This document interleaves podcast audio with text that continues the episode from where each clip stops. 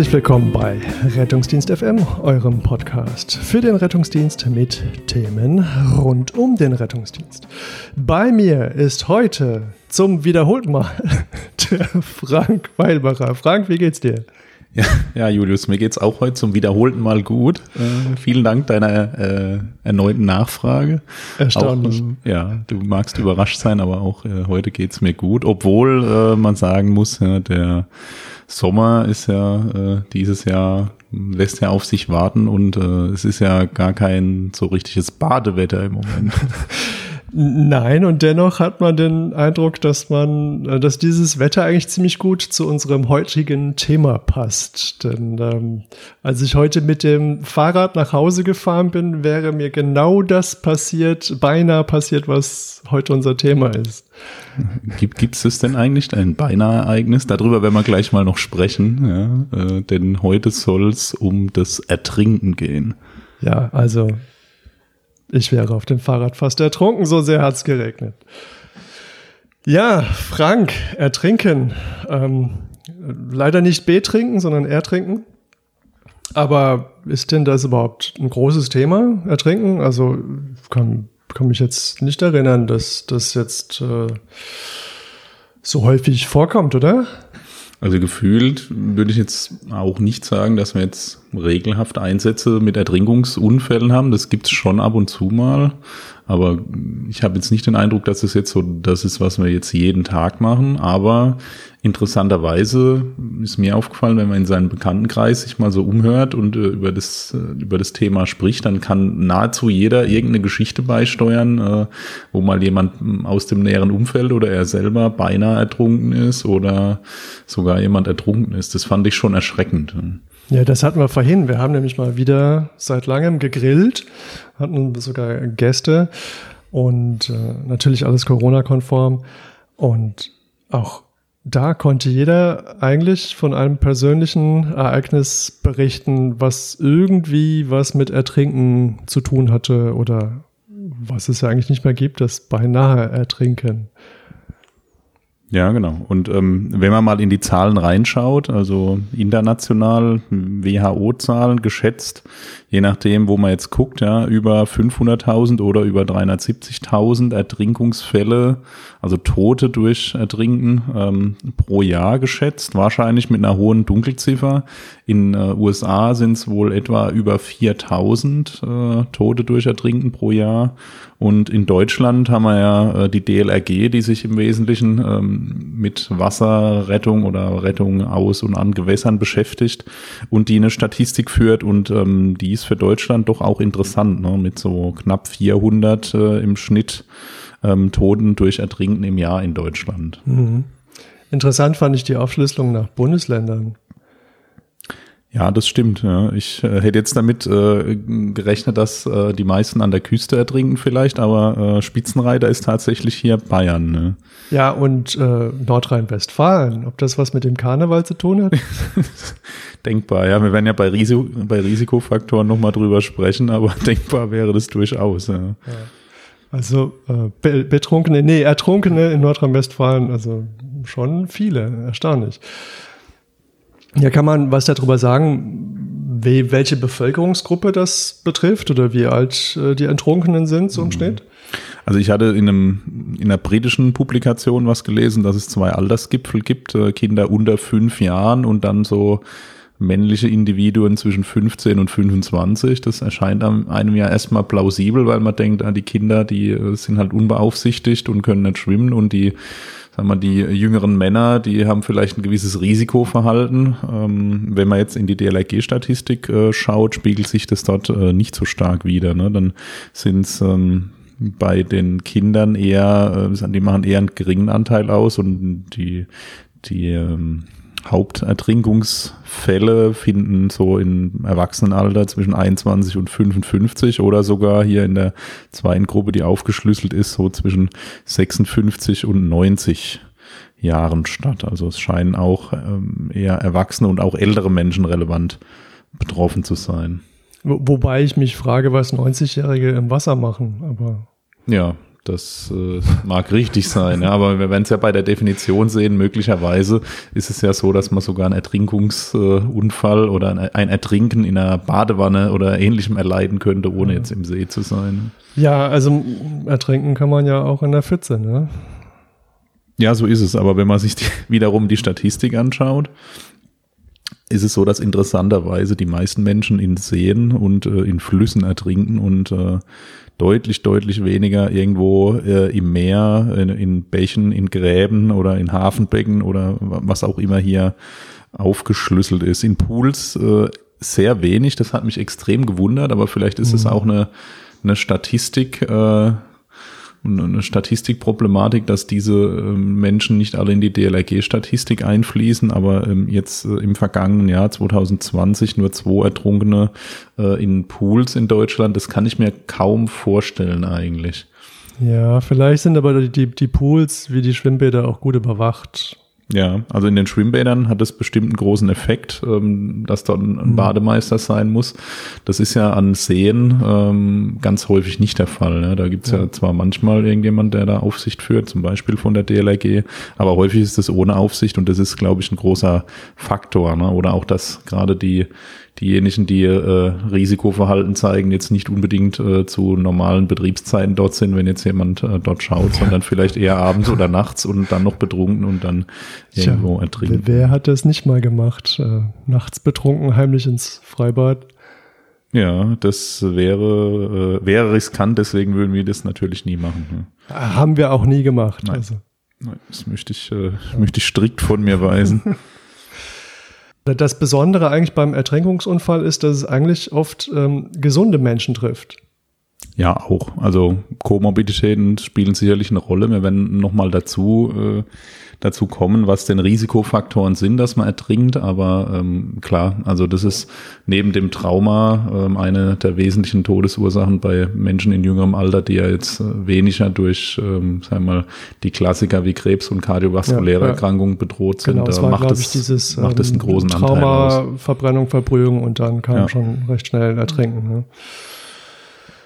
Ja, spannend. Ähm, also doch ein Thema, was uns vielleicht, je nachdem, wo wir arbeiten, nicht so häufig begegnet und nichtsdestotrotz, wie wir schon festgestellt haben, kein Thema, was jetzt nur Küstenregionen betrifft, sondern auch im Inland sehr häufig, gerade mit Flüssen und Gewässern und vielleicht auch Pools und Tanks.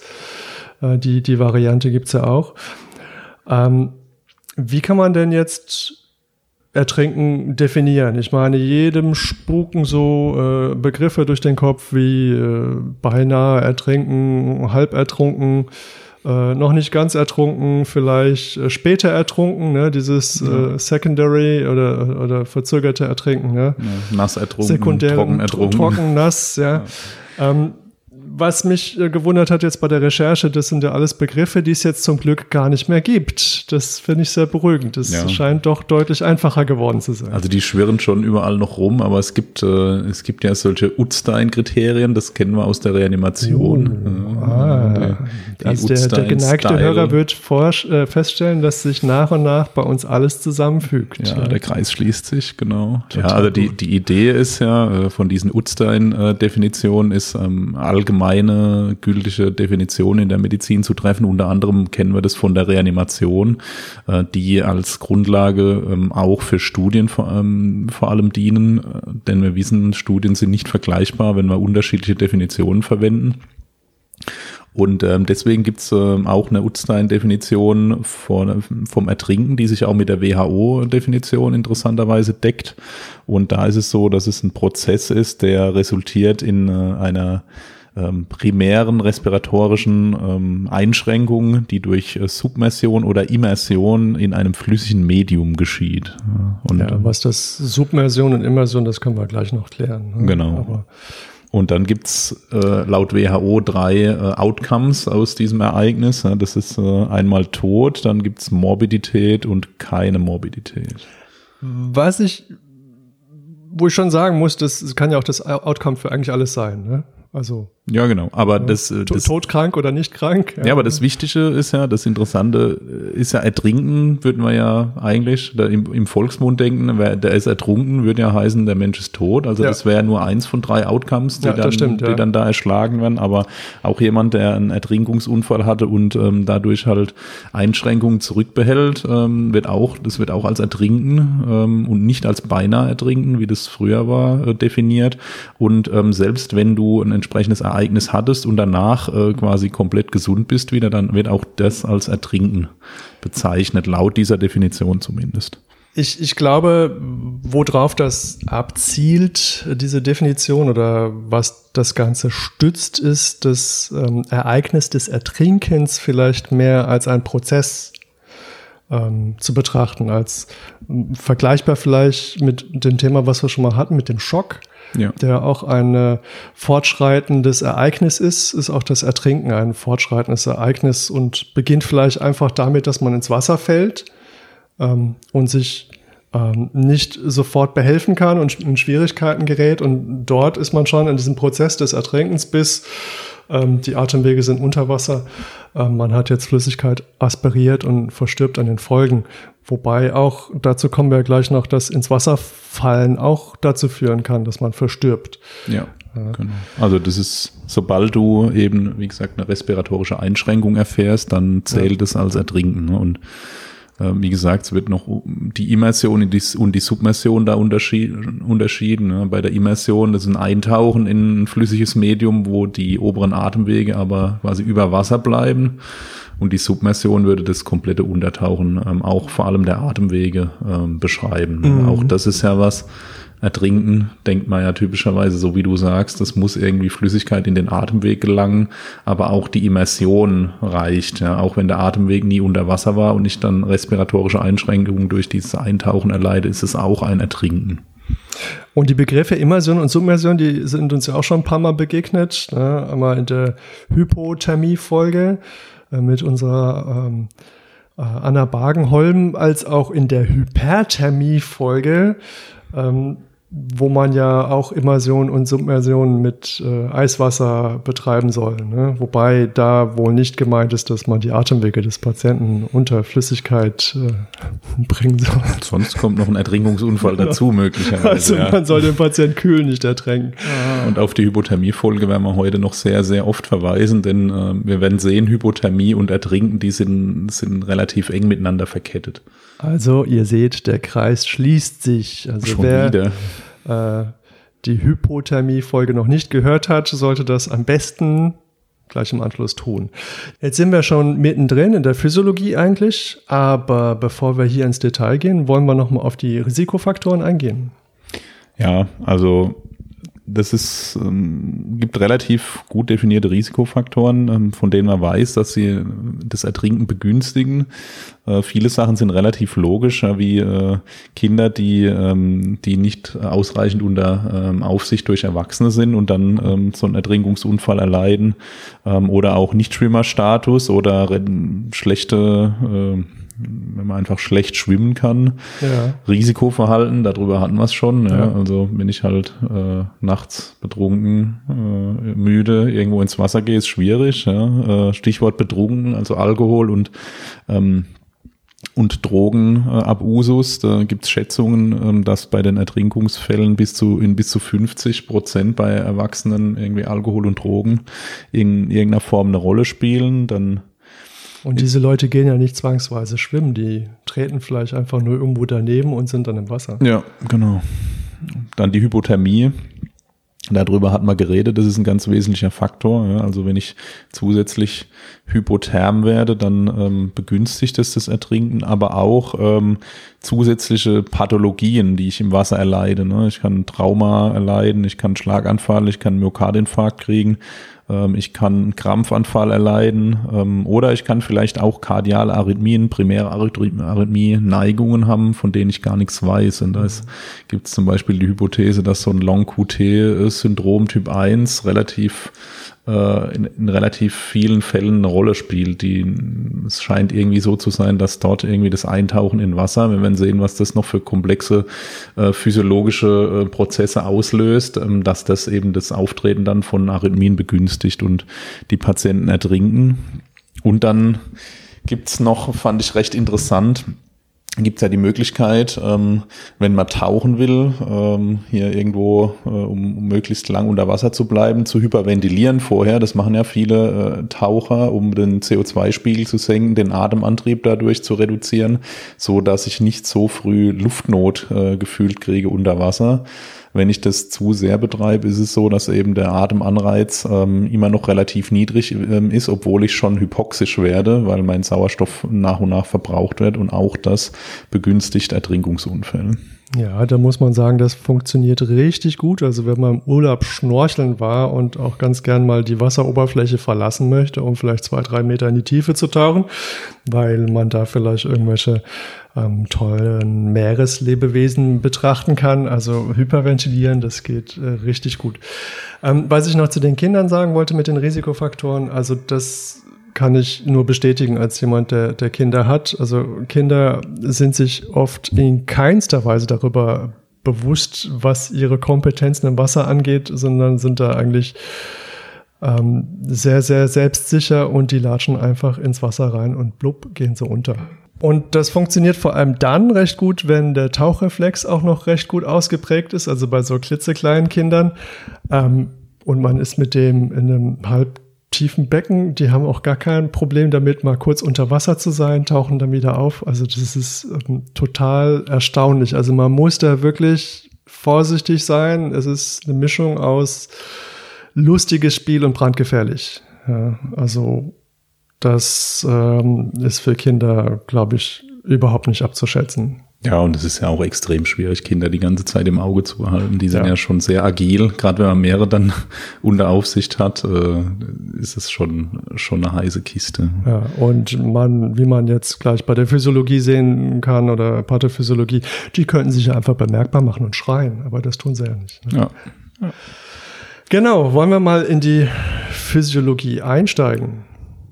Ja, genau. Also vielleicht, wenn man sich einmal kurz äh, mal so einen kurzen Überblick äh, über so ein Ertrinkungsereignis verschafft, ist es ja so, dass es äh, in der Regel so ist, dass äh, die Menschen meistens Panik kriegen, ja, weil sie merken, dass irgendwas äh, nicht funktioniert, sie jetzt vielleicht im Wasser in eine gefährliche Situation kommen, ähm, dass dann schon das normale Atemmuster verloren äh, geht, dass es dann irgendwann spätestens, wenn ähm, der Atemweg unter Wasser gerät, zum Luftanhalten kommt, äh, zu Luftnot ähm, der Mensch versucht krampfhaft über Wasser zu bleiben, ähm, über, übernimmt, ähm, unternimmt halt Anstrengungen, ähm, steigert dadurch seinen Sauerstoffverbrauch noch weiter ähm, irgendwann ist es so, dass ähm, die, einfach die physiologischen Mechanismen äh, übermächtig werden und einem zwingen, Inspirationsbemühungen äh, zu machen. Ähm, dann wird entweder ähm, Wasser in relevanter Menge aspiriert oder es kommt zum Laryngospasmus ja, und auf jeden Fall ähm, zu einer Verlegung des Atemwegs oder zu einem Aspirieren von Flüssigkeit in die Lunge und dann letztendlich zur Hypoxie, was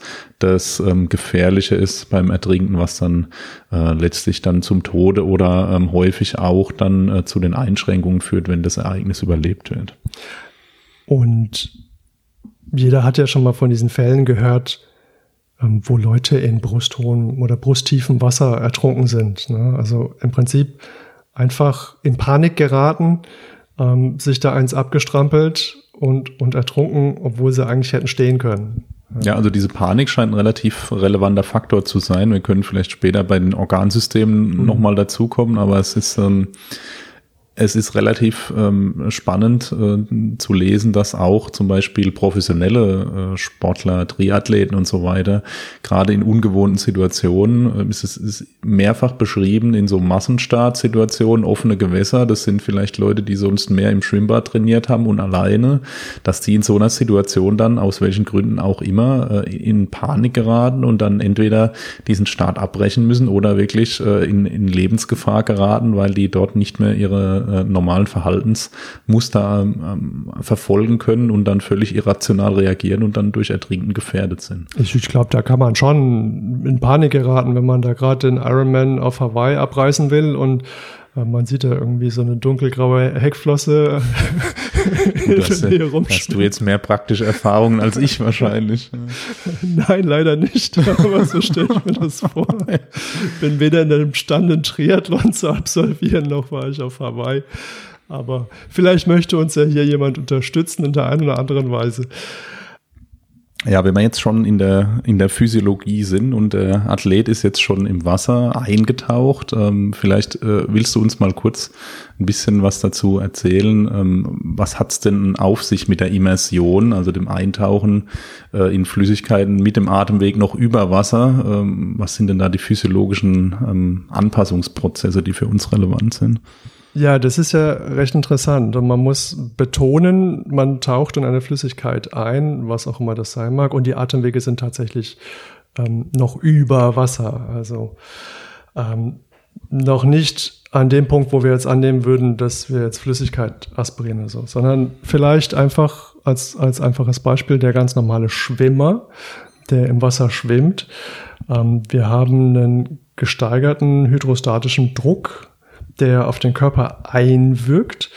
Ähm, das führt dazu, dass wir so einen Effekt haben, dass der Körper so ein bisschen glaubt, wir haben eine Hypervolemie, ähm, was dazu führt, dass die Herzfrequenz und auch die Auswurfleistung steigt. Durch den ähm, externen hydrostatischen Druck steigt auch der Atem oder die Atemarbeit, weil wir gegen den Wasserdruck anatmen müssen.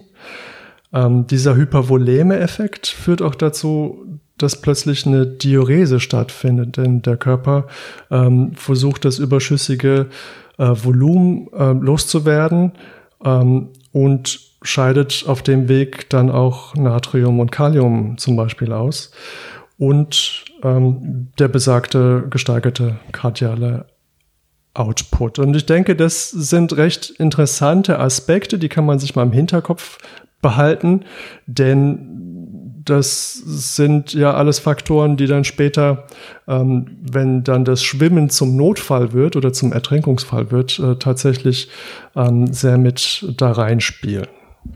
Ja, mit Sicherheit. Ähm, genau. Jetzt ähm, bist du ja halber Japaner, Julius.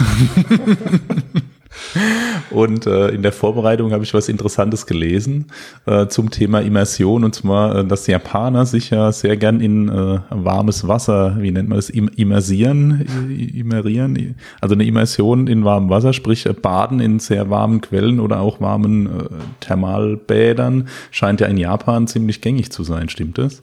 Das stimmt tatsächlich. Also ähm, das Baden hat in Japan eine große Tradition. Ähm, man nennt das Ofuro und äh, entweder macht man es daheim, ähm, in der Familie, da ist das Badengehen anders als bei uns. Man, man lässt einfach die Badewanne, das ist aber eigentlich oft ähm, nicht die klassische Badewanne, wie wir sie kennen, sondern es ist vielleicht eher so eine Badewanne, die nicht so groß ist, dafür aber relativ tief. Also da kann man so stehhockend sich ähm, eigentlich bis, bis zum Hals kann man da drin versinken. Und ähm, es ist traditionell so, dass man sich vor dem Bad wäscht und dann, wenn man sich gewaschen hat, steigt man in die Badewanne. Und wie gesagt, die ist recht tief und das Besondere ist, das Wasser ist extrem heiß. Also eigentlich eine Temperatur, die wir hier nicht ertragen würden. Und äh, viele gehen da auch in Etappen rein. Ähm, das heißt, die machen erst die Beine nass und dann bis zum Po und dann bis zum Bauch und dann immer weiter und irgendwann äh, liegt man in diesem extrem heißen Wasser drin und schwitzt nur noch auf der Stirn und alles andere glüht quasi. Aber es ist extrem entspannt, muss man sagen. Ja, das ist ja ich finde physiologisch ist es relativ spannend, denn ähm, es macht ja äh, quasi einen physiologischen Unterschied, ob du jetzt in warmem oder in kaltem Wasser badest oder äh, eine Immersion stattfindet. Ja, ja ähm, das sind verschiedene Extreme. Ja, ja ich habe also der thermoneutrale Punkt für die meisten Menschen ist ja so bei 35 Grad plus minus ein bisschen was. Ja. ja da muss der Körper quasi weder äh, Wärme äh, abgeben noch irgendwie Wärmeerhalt durchführen. Ähm, aber da sind wir ja in dem Fall drüber, ne? so wie du das erzählst. Es ja. scheint ja wärmer zu sein als 35 Grad. Also fast an die 40 würde ich sagen. Ja. Und ähm, das also ist als, ja, wenn man es nicht gewohnt, gewohnt ist, ist es, es tut weh. Ja. Mhm. Kann ich mir vorstellen, ja. Und ähm, dann ist ja physiologisch so, dass zusätzlich zu deiner vermehrten sowieso schon stattfindenden kardialen Arbeit äh, durch die quasi vorgespiegelte Hypervolemie kommt ja jetzt noch Thermoregulationsversuche dazu. Ne? Da, wir haben ja in, äh, in der äh, Hyperthermie-Folge, die wir jetzt natürlich auch an der Stelle nochmal empfehlen möchten, hatten wir ja drüber gesprochen, dass äh, der Körper mehrere Mechanismen hat, ähm, äh, Wärme zu eliminieren und äh, dazu gehört ja das Schwitzen, was ja unter Wasser, wenn nur der Kopf rausguckt, nahezu ähm, wirkungslos ist, aber. Da nimmt man dann gern einen Waschlappen kalten. Ja, aber es ist ja interessant, dass du auf der Stirn dann ordentlich schwitzt. Ne? Das ist ja der einzige Bereich, wo das dann noch groß funktioniert. Ja, wie die Pfoten alles, beim Hund. Genau, alles, was unter Wasser ist, ist äh, wirkungslos und ähm, Du gibst ja normalerweise auch durch äh, vermehrte Hautdurchblutung äh, Wärme ab. Und ja. wenn, wenn, jetzt aber das umgebende Medium deutlich wärmer ist, dann ähm, hilft dir ja das nichts mehr. Nee, ne? das, also du deine zwei Hauptthermoregulationsmechanismen gegen äh, zu hohe Temperatur sind ja lahmgelegt und ähm, du wirst dann noch mehr das Herzzeitvolumen steigern, noch mehr die Haut durchbluten, aber es wird dir letztlich leider nicht helfen, äh, um wärmelos zu werden. Und das ist ja schon, gerade wenn man sich jetzt vorstellt, dass dort auch kardiovaskulär vorerkrankte Menschen baden, äh, ist das schon interessant. Ja? Und habe gelesen, dass wirklich tatsächlich mit dieser Bademethode, dass äh, vermehrt äh, Kreislaufstillstände äh, beschrieben sind, zwar, und zwar sowohl in der Badewanne, aber wohl auch ganz wesentlich, wenn man dann wieder rauskommt. Ja, das kann ich mir durchaus vorstellen, weil das sind ja die perfekten Zutaten für so eine vasovagale Synkope, beziehungsweise aus unserer Hyperthermie-Folge die Hitzesynkope. Ne? Also man steigt aus dem Wasser raus und dann gehen einem einfach die Lichter aus und ähm, das ist tatsächlich so. Ne? Also man steigt aus der Wanne raus und man fühlt sich einfach wahnsinnig schwer. Ähm, die streuen dann natürlich dann auch, die, die duschen sich dann oder waschen sich dann nochmal kalt ab, ähm, ganz oft. Ähm, ist halt eine interessante Tradition. Ne? Also wie gesagt, ähm, es gibt da viele Badehäuser, da ist es halt so ein kultureller und geselliger Aspekt auch. Ne? Und gibt ja als Vulkaninsel gibt es auch kippt viele. Man, kippt man dann gemeinsam um, oder? man kippt gemeinsam um. Und ähm, es gibt halt auch viele extrem heiße Quellen, dadurch, dass das ja auf so einer Vulkanspalte äh, ist oder Erdspalte. Und ähm, ja, das, das kann ich mir gut vorstellen. Also das ist schon anstrengend, das Baden. Ja.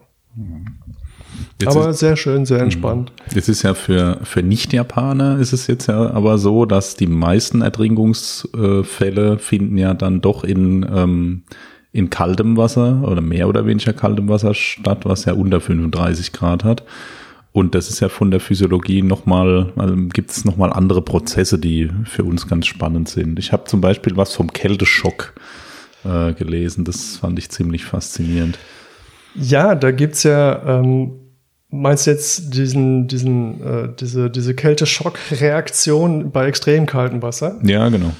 Das ist ähm, eine, ne sehr äh, interessante Geschichte. Ne? Da geht's ja darum, ähm, also bei sehr kaltem Wasser so wirklich kaltes bis sehr kaltes Wasser, du, du fällst aus irgendeinem Grund da rein und dann äh, über die Thermorezeptoren in deiner Haut kommt es dazu, dass dieser Kälteschock oder diese Kälteschockreaktion ausgelöst wird. Ähm, du hast oft so ein Initialkeuchen, ähm, wo du schon zwei bis drei Liter Wasser aspirieren könntest. Auf jeden Fall hast du ein tiefe Atemzüge durch dieses äh, Initialkeuchen gefolgt von unkontrollierbarer Hyperventilation. Ähm, was auch dazu führt, ähm, dass du vielleicht mit dieser Hyperventilation so ein bisschen so eine Tidalatmung hast, die dann auch äh, so eine subjektive Dyspnoe auslösen kann, ne, was wir auch von der Hyperventilation ähm, kennen. Und das Besondere ist eigentlich, ähm, jeder kann ja für eine Weile die Luft anhalten.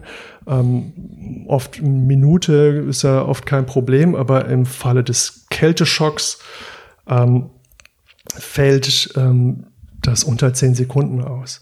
Und weil man sich das so schlecht vorstellen kann, wollte ich dir mal ein Video zeigen. Das verlinken wir auch im Anschluss, ähm, dass man mal sehen, also ich das fand das sehr eindrücklich. Es ist so ein bisschen ab vom Thema, aber ähm, jeder kennt ja dieses Phänomen. Also es ist ein Ausschnitt aus äh, Und täglich grüßt das Murmeltier. Und Bill Murray hat jeden Morgen die Situation, dass er in die, in die Dusche geht und aber an diesem Tag gibt es einfach kein, kein warmes Wasser, sondern nur kaltes. Und er hat dann erlebt diesen, diesen Kälteschock. Ich spiele es einfach nochmal ab. Also, wie gesagt, er steigt in die Dusche, dreht das Wasser aus äh, an und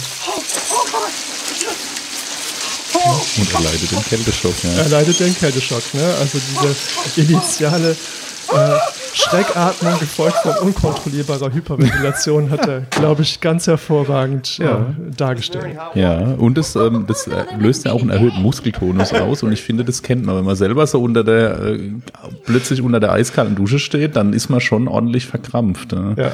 Und ähm, was ich jetzt gelesen habe, das Ganze beginnt ja schon bei Wassertemperaturen von 25 Grad äh, ja. tatsächlich, dass das möglich ist. Das ist ja relativ warmes Wasser noch. Ne? Ähm, das Maximum ist wohl bei Temperaturen so von 10 bis 15 Grad. Ja? Also wenn es dann noch kälter wird, dann ist wohl äh, nicht noch ausgeprägter dieser Kälteschock-Effekt. Ja? Aber ähm, wie du sagst, ähm, also so die Idee, einfach mal die Luft dann anhalten, weil ich äh, kann ja eine Minute mal die Luft anhalten, dann äh, ertrinke ich schon nicht so schnell.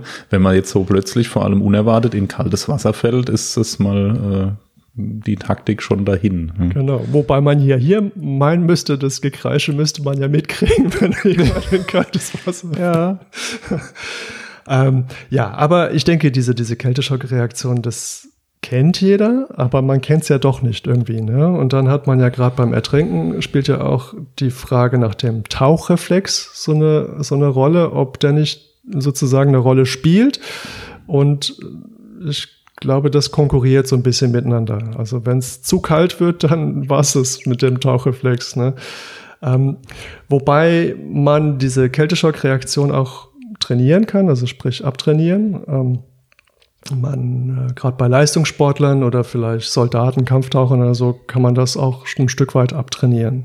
Ja, für die ist es ja auch extrem ungünstig. Ne? Und also, eigentlich jetzt äh, gerade Kampftauchen willst und dann plötzlich in Starre verfällst und kreischst. Ja.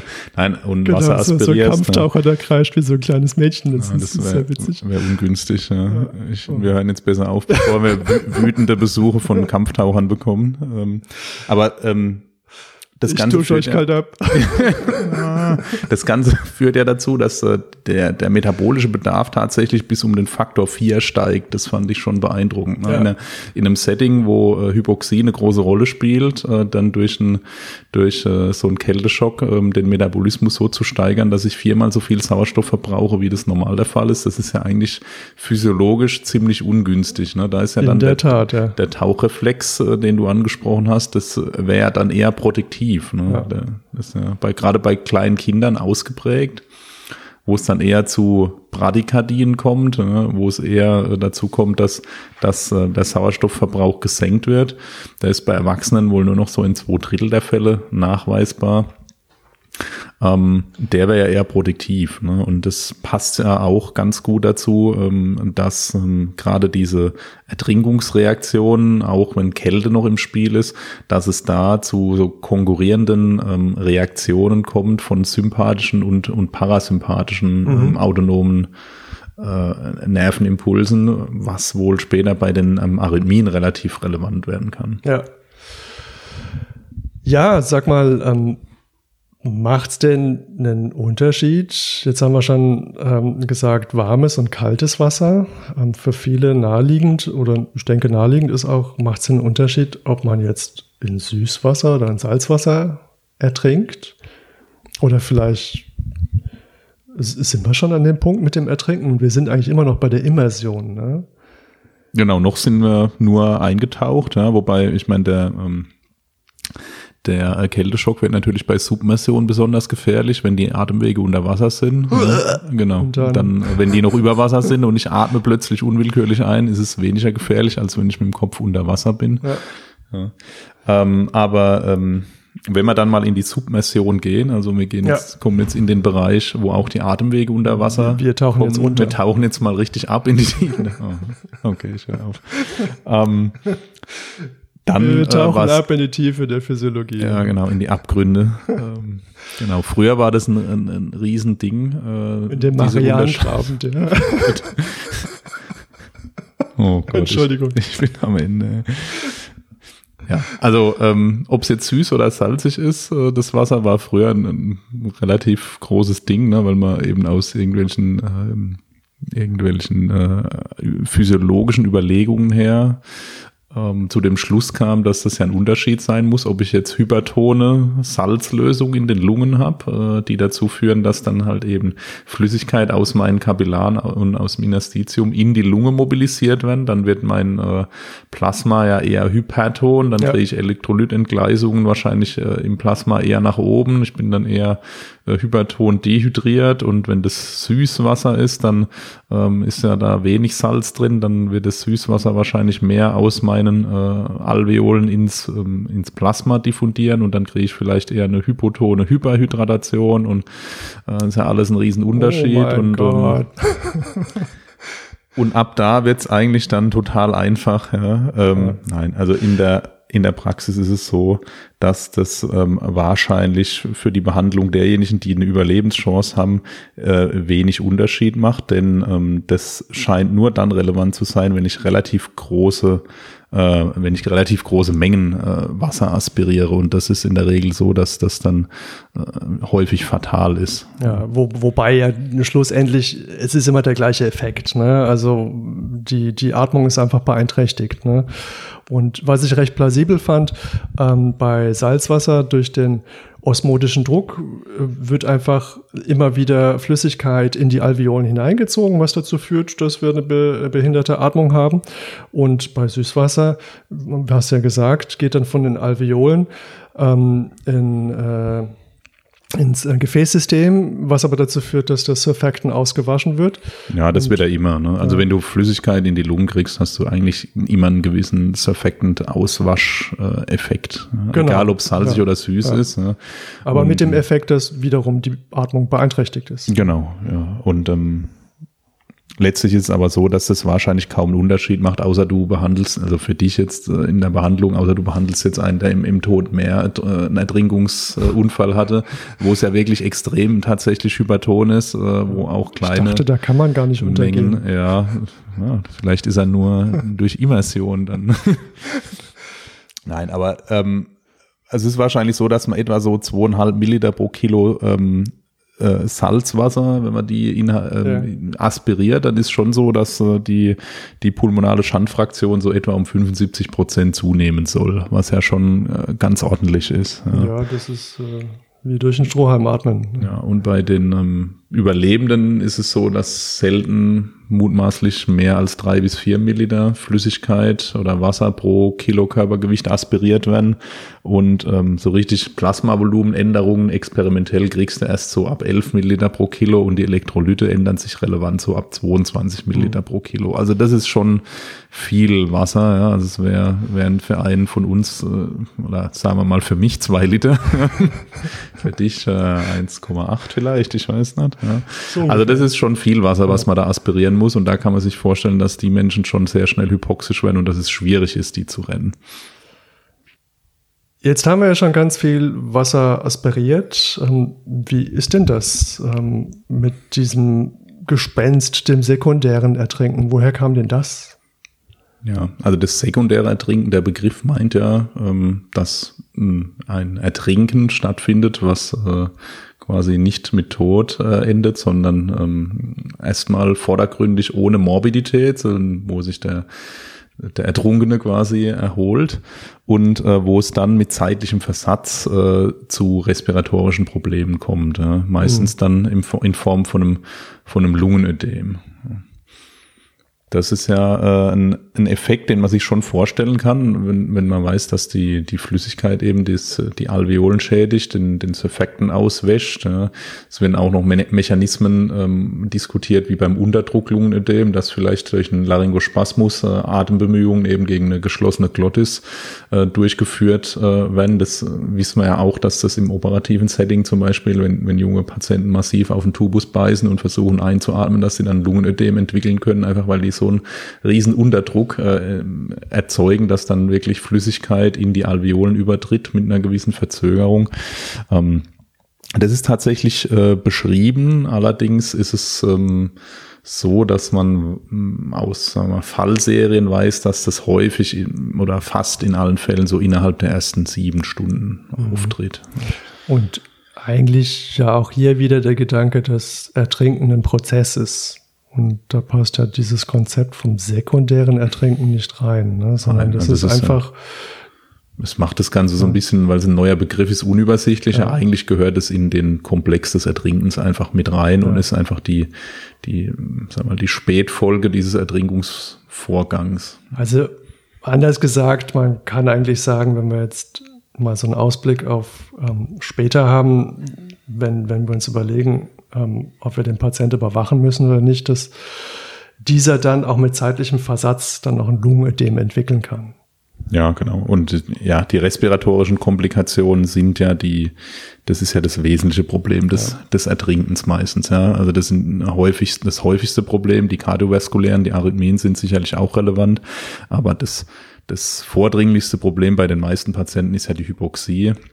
Und entweder habe ich die eben früh, dadurch, dass ich massiv Wasser in der Lunge habe, die Lungencompliance abnimmt, das Ventilations-Perfusionsverhältnis schlecht wird, ähm, dass ich vielleicht ein frühes Lungenödem schon kriege oder dass sich das Vollbild von einem ARDS ausbildet, ja, oder vielleicht bei manchen ähm, auch so, dass es verzögert zu einem zu einer pulmonalen Beeinträchtigung mit Lungenödem, also mit nicht kardialem Lungenödem ähm, kommt und dann die Hypoxie auch später noch ein Problem werden könnte. Wie ist es denn jetzt? Jetzt haben wir gesagt, man kann ja auch ertrinken, ohne dass die Atemwege unter Wasser sind. Ähm, jetzt überlege ich, was könnte das denn sein? Als erstes würde mir die Hypothermie als Grund einfallen. Ja, also die Hypothermie ist ein, ist ein wesentliches Problem, was wir gesagt haben, was ja verknüpft ist mit dem Ertrinken, weil die meisten Ertrinkungsfälle eben in, in kaltem oder sehr kaltem Wasser stattfinden. Ähm, da gibt's halt, wenn ich in Flüssigkeiten falle, gibt's verschiedene Risikofaktoren für die Hypothermie, die mich besonders anfällig machen und ähm, die ähm, sind relativ einleuchtend, ja, wenn das Wasser möglichst, also je kälter das Wasser ist, desto äh, höher ist das Risiko für Hypothermie. Ach so. das ist klar. ähm, dann ist es aber auch interessant, ob ähm, das fließende Gewässer sind. Also wir hatten ja äh, uns schon mal über äh, Konvektion unterhalten in der äh, hervorragenden Hypothermie-Folge. Also fließende Gewässer, da kühle ich schneller aus als in stehendem Wasser. Ich, ich finde, Anna Bagenholm, die könnte sowas wie unsere Galionsfigur werden. ja, die, oder die genau. müssen wir, die, die Ärzte müssen wir hier so oft bemühen und in diesem Fall, äh, man bricht in so einen ähm, Gletscher oder Bergfluss ein und äh, die ganze Zeit wird eiskaltes Wasser über sie hinweggespült. Also das ist natürlich, das geht dann schnell. Ne? Ja, das führt tatsächlich dann zu einer schnellen Hypothermie was in ihrem Fall gut war. Dann ist es ja wie bei den Pinguinen, ja, die, da wo es besonders kalt ist, sind ja die Pinguine besonders groß und dick. Ja. Also das, äh, das Verhältnis zu Masse und Oberfläche ist relevant. Ja. Also wenn ich, äh, ich dachte, die sind Stromlinien. Sollte möglichst groß und kugelig sein. Das, äh, das schützt mich vorm Ertrinken. Ähm, bei Kindern ist ein bisschen ein Problem. Die kühlen schnell aus, die haben wenig subkutanes ähm, Fettgewebe, können wenig Wärmeerhalt machen. Und die Statur, ja, äh, wenn ich ein bisschen, äh, sagen wir mal, Isolationsschicht um mich rum habe, dann schützt mich das schon vom Ertrinken. Ja. Es, es, gibt ja äh, die, die äh, Kanalschwimmer, hast du das gewusst? Also es gibt äh, Schwimmvereine am, am Ärmelkanal Und äh, die, die schwimmen von Frankreich nach äh, Großbritannien rüber und wieder zurück, einfach so als, als Hobby. Und, und, und die sind alle dick oder warum? Es, hat, es, hat tatsächlich, die sind alle so ein bisschen proper, weil das einfach Vorteile bietet, wenn man gut ja. isoliert ist. Abgesehen davon spielen sie sich von oben bis unten mit Vaseline ein ähm, weil man da kein Neopren anziehen darf. Ah, ja, also okay. ich glaube, Bade, Badekappe ist erlaubt und sonst nichts. okay. Hm, ja. Okay, also ein hohes Fitnesslevel ist noch, äh, schützt übrigens auch noch. Also ja. man sollte als Kanalschwimmer also dick und fit sein, glaube ich, äh, gleichzeitig. Ähm, ein Sumo-Ringer also. Genau. Womit wir wieder beim japanischen Baderitual wären. Ja. ja, Hypoglykämie, also schlechter Ernährungsstatus ist ein Problem, ja, weil das eben Energie verbraucht, ja. äh, Wärme zu erhalten, Intoxikation, darüber haben wir schon ähm, gesprochen. Ja. Das sind alles Risikofaktoren, die eben dazu führen, dass wenn ich in kalte Flüssigkeit irgendwie stürze oder mich da drin befinde, dass ich äh, schneller auskühle. Und die Hypothermie ist neben der Hypoxie halt eines der wesentlichen Probleme. Ne? Also das ist einmal so die, die allgemeine Hypothermie, Hypothermie. Die, die genauen Hypothermie-Effekte haben wir ja in, der, in unserer vorgehenden Folge ausführlich beschrieben. Mhm. Das geht ja quasi dann irgendwann äh, zu, an den kritischen Punkt, wo die, das Bewusstsein beeinträchtigt wird und dann versinke ich eben irgendwann. Da wird die Hypothermie natürlich zum, zum wesentlichen Problem oder sie kann Rhythmusstörungen eben auslösen. Oder ich kriege vielleicht ähm, schon viel früher Probleme durch äh, lokale Gewebehypothermie. Da muss meine Kerntemperatur noch gar nicht so besonders niedrig sein. Aber ähm, wenn ich in, in äh, kalter Flüssigkeit bin, dann ist es eben auch so, dass meine Muskelleistung deutlich abnimmt. Ja, und ähm, da ähm, habe ich ähm, gelesen, so ähm, vier bis sechs Prozent Muskelleistung gehen mhm. uns verloren äh, für jedes Grad, was wir kälter werden, so am, zumindest am Anfang der Abkühlphase. Ja, irgendwann so bei 10 bis 15 Grad Gewebetemperatur habe ich dann nahezu keine Nervenleitung mehr, dann, ähm, dann ist sowieso fertig und besonders anfällig sind halt fatalerweise die Arme, weil die Arme eben äh, ein schlechtes äh, Verhältnis von Oberfläche zu Volumen haben bei den meisten ähm, und da die Armmuskulatur kühlt besonders schnell äh, aus und wenn ich die zum Schwimmen immer zur Verfügung habe, ist relativ schlecht. Ja, das ist äh, dann ungünstig. Ähm, wahrscheinlich bei der Hypothermie im kalten Wasser eigentlich auch wieder das Gleiche. Ne? Also das, was das Wasser an sich schon macht, ne? durch diesen externen hydrostatischen Druck kommt ja mit der Hypothermie oder mit dem kalten Wasser ja noch diese periphere Vasokonstriktion hinzu, was ja dann auch wieder so ein bisschen ähm, eine Hypervolemie vorgaukelt die kardiale Arbeitslast steigt wieder, man wird Tachykard und wie du schon gesagt hast, Menschen, die kardial vorbelastet sind, ähm, die haben es dann schwer. Ne? Also wenn äh, von jetzt auf gleich ähm, meine Herzlast deutlich erhöht wird, ähm, was ich vielleicht als Herzkranker gar nicht leisten kann, dann können wir uns alle gut vorstellen, dass dann man nicht an den Folgen der Hypothermie stirbt, sondern einfach daran, dass die Pumpe schlapp macht. Ähm, jetzt scheint es aber so zu sein, ähm, wenn man schon hypotherm ist, dann macht es Sinn, wenn man möglichst schnell stirbt, um eine gute Prognose zu haben. Ja, also zumindest wenn jemand kommt, der mich irgendwann reanimiert. Ja, das, ja. Äh, auch darüber haben wir schon mal äh, geredet, das ist ja auch eine gewisse Wiederholung, aber ähm, gerade im Zusammenhang mit den Ertrinkungsunfällen wird es ja immer wieder dann relevant, wenn ich überlege, wie lange macht es denn Sinn, so jemanden zu reanimieren. Ne? Ja. Und ähm, das ist schon so, dass äh, ein Zusammenhang äh, besteht zwischen der Wassertemperatur, zumindest in einigen Studien, und äh, dem äh, der, der Dauer äh, des, also der Hypoxietoleranz, wie lange ich das noch mit neurologisch äh, annehmbarem Status irgendwie überleben kann, das Ganze. Ne? Und äh, klar ist, ähm, je schneller ich runtergekühlt wird, vor allem je schneller das Gehirn runtergekühlt wird, desto günstiger ist das. Ja. Da gibt es, glaube ich, verschiedene Zeitrahmen, die man sich steckt. Also sozusagen mit Eintreffen an der Einsatzstelle. Man hat jetzt also einen submersierten Patienten und in normal warmem Wasser, ähm, da sagt man dann, eine halbe Stunde hat man Zeit, um den noch in irgendeiner Form wiederzubeleben. Na, so ähm, Genau, also so unter sechs Grad, also genau, also über sechs Grad. Bei sechs Grad scheint ähm, so eine gewisse Grenze zu ja. sein, ähm, wobei man sagen muss, die Datenlage ist extrem dünn und äh, auch die äh, ERC-Leitlinie zur Reanimation es sagt ganz klar, es gibt keinen einzelnen prognostischen Faktor, der ausreichend validiert ist, um ähm, jetzt sicher sagen zu können, der Patient ähm, profitiert nicht mehr von Reanimationsbemühungen. Ne? Aber es scheint schon so zu sein, bei sagen wir, wärmerem Wasser, wo man jetzt mal sechs Grad so als, als Grenze in zumindest einigen Studien sehen, dass da nach einer halben Stunde Submersionszeit ähm, die Überlebenschancen schon extrem niedrig sind. Was ich eigentlich lange finde. Also eine halbe Stunde. Eine halbe Stunde kommt einem extrem lang ja. vor. Ne? Wenn man denkt, dass wahrscheinlich derjenige nach, nach äh, spätestens nach 60 bis 90 Sekunden angefangen hat, Wasser zu aspirieren, dann denkt man das schon, dass es das eine sehr lange Hypoxiezeit ist. Aber ähm, in Bezug aufs schnelle Sterben, da scheint es ja von Vorteil zu sein, wenn das Wasser unter 6 Grad kalt ist.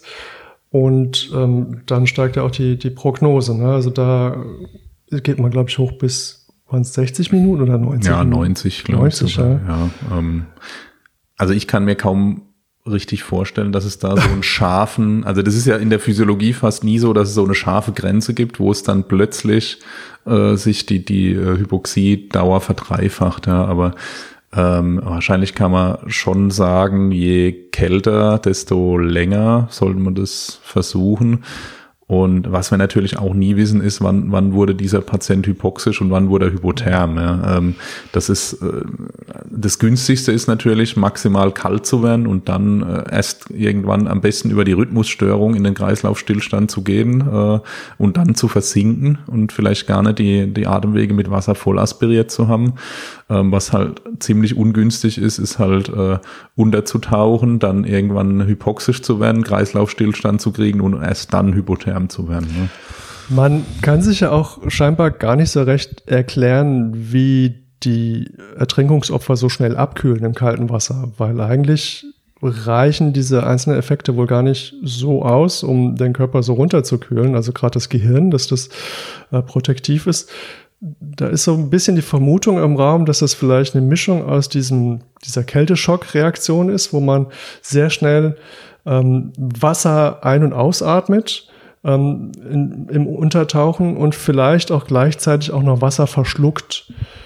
Ja, also das, was man weiß, ist, dass tatsächlich es zu so einem reflektorischen Schlucken kommt. Also das ist, es ist wohl ähm, tatsächlich so, dass es ähm, verschiedene ähm, Manöver quasi gibt, die ähm, den die den Inspirationsdrang etwas reduzieren. Und das ist, ist schon, also wenn man da in die Tiefen der Physiologie äh, abtaucht, wir werden da ein schönes Paper dazu verlinken, ist es ja so, dass quasi der, der Inspirationsdrang nachlässt, wenn meine Atemmuskulatur sich irgendwie bewegt, weil das dem Körper zumindest suggeriert, dass ich irgendwie atme ja, und ähm, dann der Drang ein bisschen abnimmt, auch wenn ich hohes CO2 schon habe. Und ähm, auch beim Schlucken scheint es ein Stück weit irgendwie der Fall zu sein, dass äh, auch Schlucken getriggert getriggert wird, ähm, wenn ich äh, starke, einen starken Einatmendrang habe und ähm, dass es dadurch wohl bei vielen Ertrinkungsopfern zum Verschlucken von relevanten Mengen an Flüssigkeit kommt. Und wenn die kalt ist, dann ähm, ist es schon so, wir wissen, die Speiseröhre und der Magen haben nahen Kontakt zum Herzen, dass es dazu beitragen könnte, ähm, kardial die Temperatur schneller runterzufahren, was aber noch nicht erklärt, warum der Kopf schnell genug kalt wird. Oh, das kann ich mir schon gut vorstellen, wenn man mal so ein Bällchen Eis runtergeschluckt hat. Also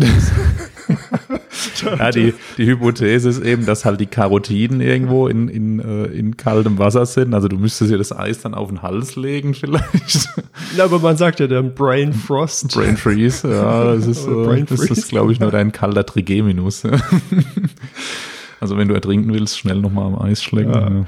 Aber es scheint ja auch nicht das Einzige zu sein, was taktisch günstig ist. Also wenn ihr jetzt irgendwie in eiskaltes Wasser fallt und überlegt euch, wie kann ich jetzt hier überleben in, und ihr verschluckt und atmet möglichst viel kaltes Wasser ein. Das, das scheint nicht zu reichen. Es muss wohl noch was weiteres haben, nämlich man muss eine möglichst kleine Körperoberfläche haben. Wie bringt man denn das zustande, Frank? Ja, weniger Eisbällchen essen wahrscheinlich am besten. Ja. Also idealerweise seid ihr dann ein Kind. Ja, Kinder kühlen tatsächlich schneller aus und man hat den, zumindest gibt es die Hypothese, dass Kinder deswegen vielleicht länger überleben könnten, wenn sie schnell hypotherm werden. Allerdings haben Kinder im Schnitt ja einen, einen höheren Sauerstoffverbrauch ja, also die Datenlage ist nach wie vor sehr, sehr dünn, sind ganz viele Einzelfallberichte, sind teilweise ähm, gerade auch bei Kindern sehr lange Überlebenszeiten ähm, nach Sturz in fließende, eiskalte Gewässer beschrieben. Gibt es einen Fall aus den USA, sehr beeindruckend, wo ein Kind sehr lang reanimiert mhm. worden ist äh, dann Hubschrauber ausgeflogen worden ist unter Reanimation an eine ECMO oder an HLM dann in einem Zentrum angeschlossen worden ist und, und intakt überlebt hat. Ne? Das sind sicherlich Extremfälle, aber das zeigt natürlich schon, ähm, was, was prinzipiell möglich sind, wo so die Grenzen sind dessen, was, was irgendwie geht. Ähm, Heißt natürlich aber gleichzeitig nicht, dass bei jedem Patienten funktioniert. Also wenn ihr kein winzig kleiner Erwachsener seid, ja, so schlanke, zierliche kleine Frau oder so, ja, oder schlanker, zierlicher kleiner Mann, dann lohnt es sich doch äh, zu schwimmen. Ja, genau. Und weiterzumachen. Ja, man sollte nicht auf den produktiven Effekt der Hypothermie allein vertrauen, wenn man dann untergeht. Ja. Zumal wohl viele auch äh, nur unweit der äh, sicheren Rettung irgendwie innerhalb von drei Meter Umkreis. Ja, genau. ja, klar.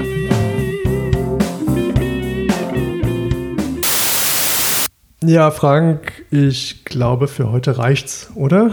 Wollen wir es nicht an dieser Stelle hängen lassen? Ja, bevor uns jetzt hier noch einer ertrinkt, würde ich sagen, äh, wir vertagen das Ganze mal ein bisschen und äh, freuen uns auf Teil 2 demnächst hier bei Rettungsdienst FM. Für alle, die es nicht mitbekommen haben, das war ein Cliffhanger. Oh.